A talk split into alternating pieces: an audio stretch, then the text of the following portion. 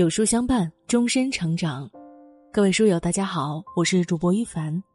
今天要和大家一起分享的是，那个叫陈闯的男人去世后，隐私被公布，我们五十七个人都哭了。一起来听。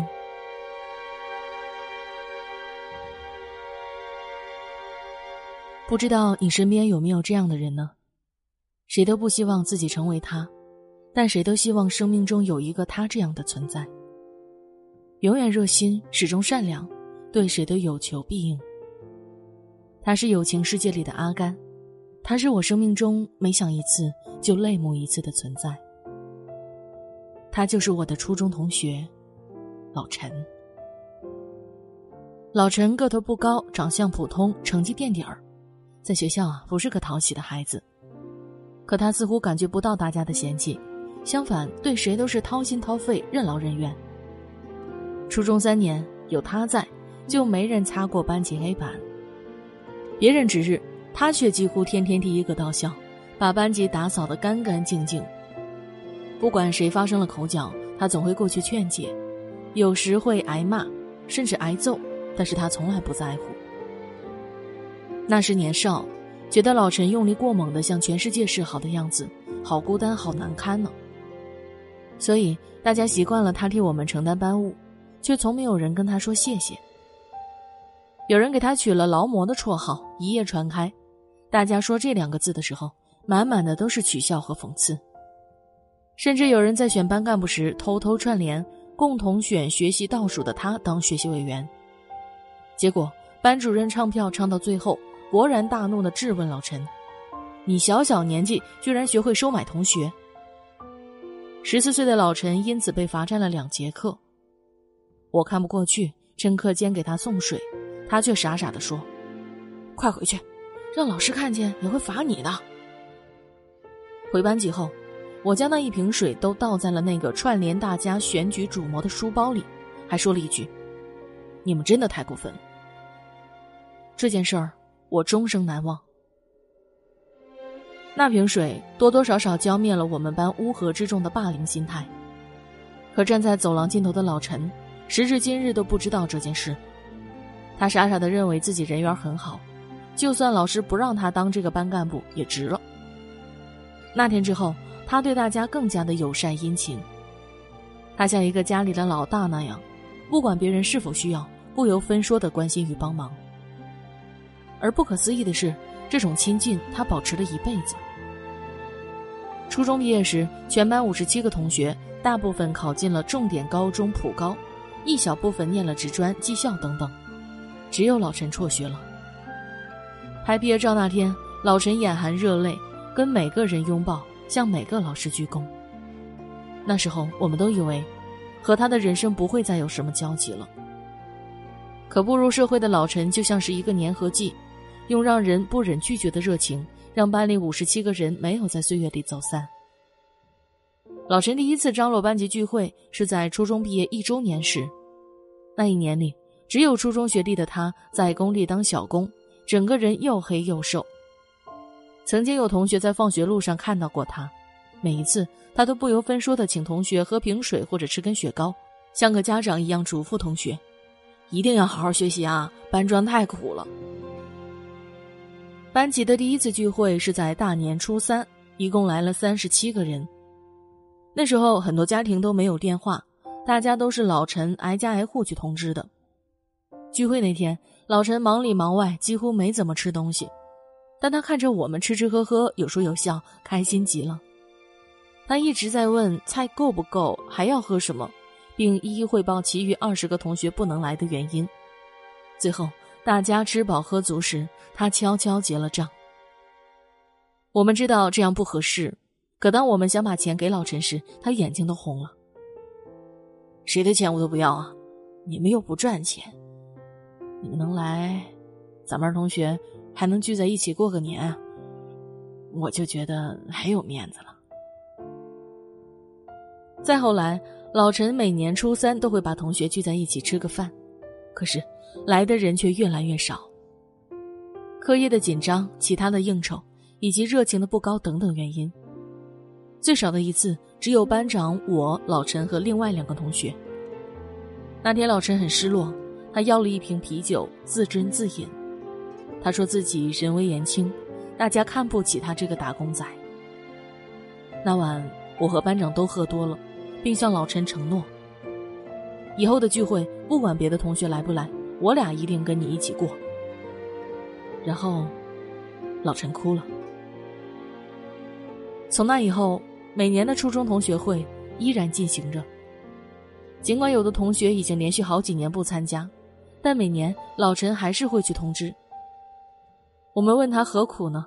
他说：“就算不来，知道他现在过得怎么样也行。”是的，老陈依然像上学时一样，永远不觉得热脸贴冷屁股丢人。在那几年里，老陈熟知每个同学的家里状况，哪位同学家里有事儿，他都义不容辞的去帮忙，包括对当年的老师。逢年过节，他一定是提着礼物登门拜访。老师们常说，陈闯不是他们教过的最有出息的那一个，却是他们教过的学生里最为感恩的那一个。人心都是肉长的，老陈就这样用他不管不顾的热心，温暖着周围的人。老陈收入微薄，却从不把钱的事儿放在心上。这样的他是一个特别好的朋友，却未必是一个好老公。老陈曾经交过一个女朋友，前前后后的谈了三年，最终还是分手了。后来失恋的老陈去了东北，当了一名矿工。我们是在朋友圈知道这条消息的。他说自己要像父辈们那样闯关东，不混个名堂就不回来见江东父老。看到这条朋友圈，我给老陈打了个电话。电话里，我叮嘱他独自在外要多保重。那时的我已经参加了工作，在真正接触了社会的世态炎凉后，愈发感觉到老陈的可爱、可亲、可贵。我对他说：“不管你走多远，年初三，我和同学们都等你回家。”电话那边，老陈发出了杀猪般的嚎哭。矿工的生活很艰苦，但有了同学群的老陈永远活跃。他每天早晨五点准时问候大家早安，每天下午五点再发一张他从井下回到地面的自拍。布满烟尘的脸上，只有眼白和牙齿是白的。他从来不说有多苦，可是透过那些照片，我们可以想象他的心酸。每当有同学说自己机遇不好时，我们就会接力般的发老陈的自拍照。跟他相比，我们没有资格沮丧。二零一五年春节是老陈闯关东的第一个年头，我们都以为他不会回来了。可大年初二，我们如期收到他的聚会通告以及他自拍的火车票。他说：“一年就盼这一天，没有这一天呀，下井挖煤都没劲儿。”那一次，全班五十七个人来了三十九个，是人数最多的一次。其余不能来的十八个都分别说明了原因。那一天，老陈喝多了。他眼含热泪的跟每个人掏心窝子，尤其是那些第一次来参加聚会的，他卑微的感谢着。尽管他已微醺，可多年不见，依然记得大家的名字、家庭住址，还有上学时的琐事。那天，很多同学在那样的老陈面前，也都落下热泪。人至中年，除了父母，我们还曾被谁如此在乎过？那样的老陈，用他十年如一日的热情，甚至带着傻气的坚持，让我们重新拥有了一个集体，让我们经历世态炎凉后又相信了一些什么。从此，每年的同学会，打卡的同学越来越多，大家的感情也因为老陈十年如一日的暖场而保持温热。二零一八年，初中同学肖爽的爸爸患了胰腺癌。高昂的手术费几乎让一个本不富裕的家庭一夜致贫。远在黑龙江的老陈是第一个知道这件事儿的，他在群里公布了这件事，希望大家有钱出钱，有力出力。而他自己呢，直接去了北京。他觉得光出钱是远远不够的，肖爽一个女生哪里担得住这么大的事儿？他在北京陪护了一周，而在他的号召下，在京的几个同学也纷纷赶到医院。给自己排了班。这件事，在每个同学心里，其实都荡起了米酒的涟漪。就连班里那个混得最好、从来只进群但没有发过言的首富，都首次慷慨解囊，还在班级群里艾特老陈：“你是咱班的灵魂，向你致敬。”后来我们才知道，首富曾邀请老陈去自己公司，可他拒绝了。他特别诚实的对首富说。我天生命贱，学历能力都不行，去你那儿那天天被关着的，那连觉都睡不好。我在矿上凭力气吃饭，挺好的。这就是老陈，自卑而自尊，自知且自明，身上的那份不适快和这个时代格格不入。二零一九年大年初三，老陈依然风尘仆仆的归来。这一次，全班来了四十三个人。剩下的都在外地，实在是回不来。矿工生涯让老陈看上去那样的沧桑。坐在同学中间，他一度被人误以为是我们的班主任。那天，我们送给老陈一件礼物，我们请来当年的班主任进行了一次班长选举，老陈全票当选，甚至远在外地的同学都通过视频投出自己给老陈的那一票。老班长在交接仪式上感言。陈闯，这些年，你用阿甘样的执着，把同学们重新凝聚在一起，是你让同窗情变成了亲情。感谢有你，让我们人到中年，在精神上还有组织。这个选举啊，是我们当年欠你的，如今，实至名归。一时间，掌声雷鸣，所有人眼中都有了泪光。而新班长老陈上台时，拿着话筒的手和声音一样，颤抖的重复：“我担不起，担不起。”那天我们吃完饭后一起回了学校，还让班主任给我们上了一堂当年的语文课。我们相约，每年年初三一个都不能少。很多人都说，你们初中同学还能聚这么齐，真是奇迹。而这个奇迹的名字，叫老陈。接到老陈去世的噩耗是二零二零年一月十一日。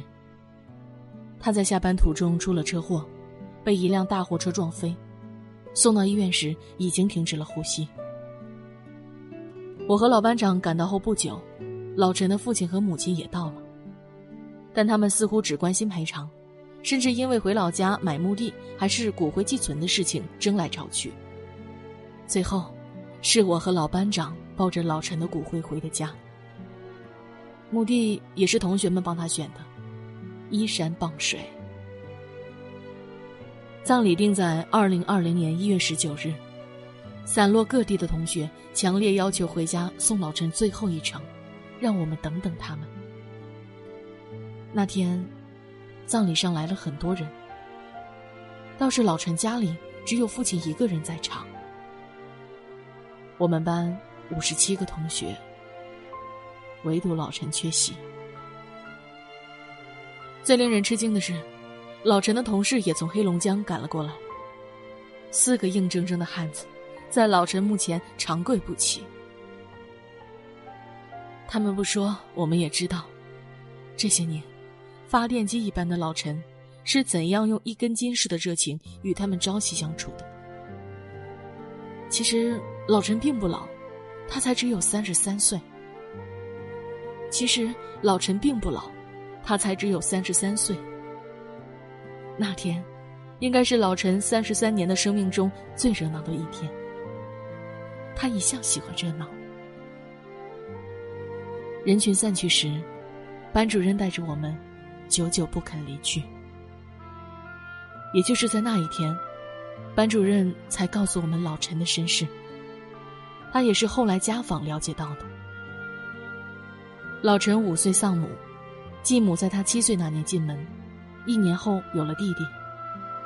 从此，他命中注定的被父亲有意无意的忽视，被继母明里暗里的嫌弃，甚至不被允许跟家人同桌吃饭。他勉强念到初中毕业，也是班主任老师几次上门求情的结果。甚至在他毕业后，父亲和继母再也没有喊他回家过年吃过饭。每年和同学聚会就是他的年夜饭，是他一年之中唯一的一场家宴。老陈让老师帮他保守这个秘密，也替他维持一点小小的尊严。那天，班主任向我们讲述老陈的身世时，讲到语不成句，而我们，也听到泣不成声。我们终于明白，这么多年老陈为什么如此热心热肠。那个一生都在暖场的人，其实心里最为苦涩，默默承载了人世间最大的悲凉，却活得如此热气腾腾。这样的他。让我们脸红，更让我们心疼。我们追悔，懂他时已经太晚太晚。有些人，直到真正失去，才知道他在你生命里的分量。失去老陈，我们也失去了班级灵魂。看着沉寂的班级群，我们还自欺欺人的盼望着，某天早晨。他会像平常一样跟我们说：“早安。”每天晚上，他会发黑到发亮的自拍，告诉我们：“人生实苦，但请你善良乐观，勇于自我解嘲和自我讨好。”老陈，真的好想你。你在时，我们不以为意。你走了，我们失去了生命中独一无二的那个人，那份情。下辈子，我们还要做同班同学，换我们来关心你，一定。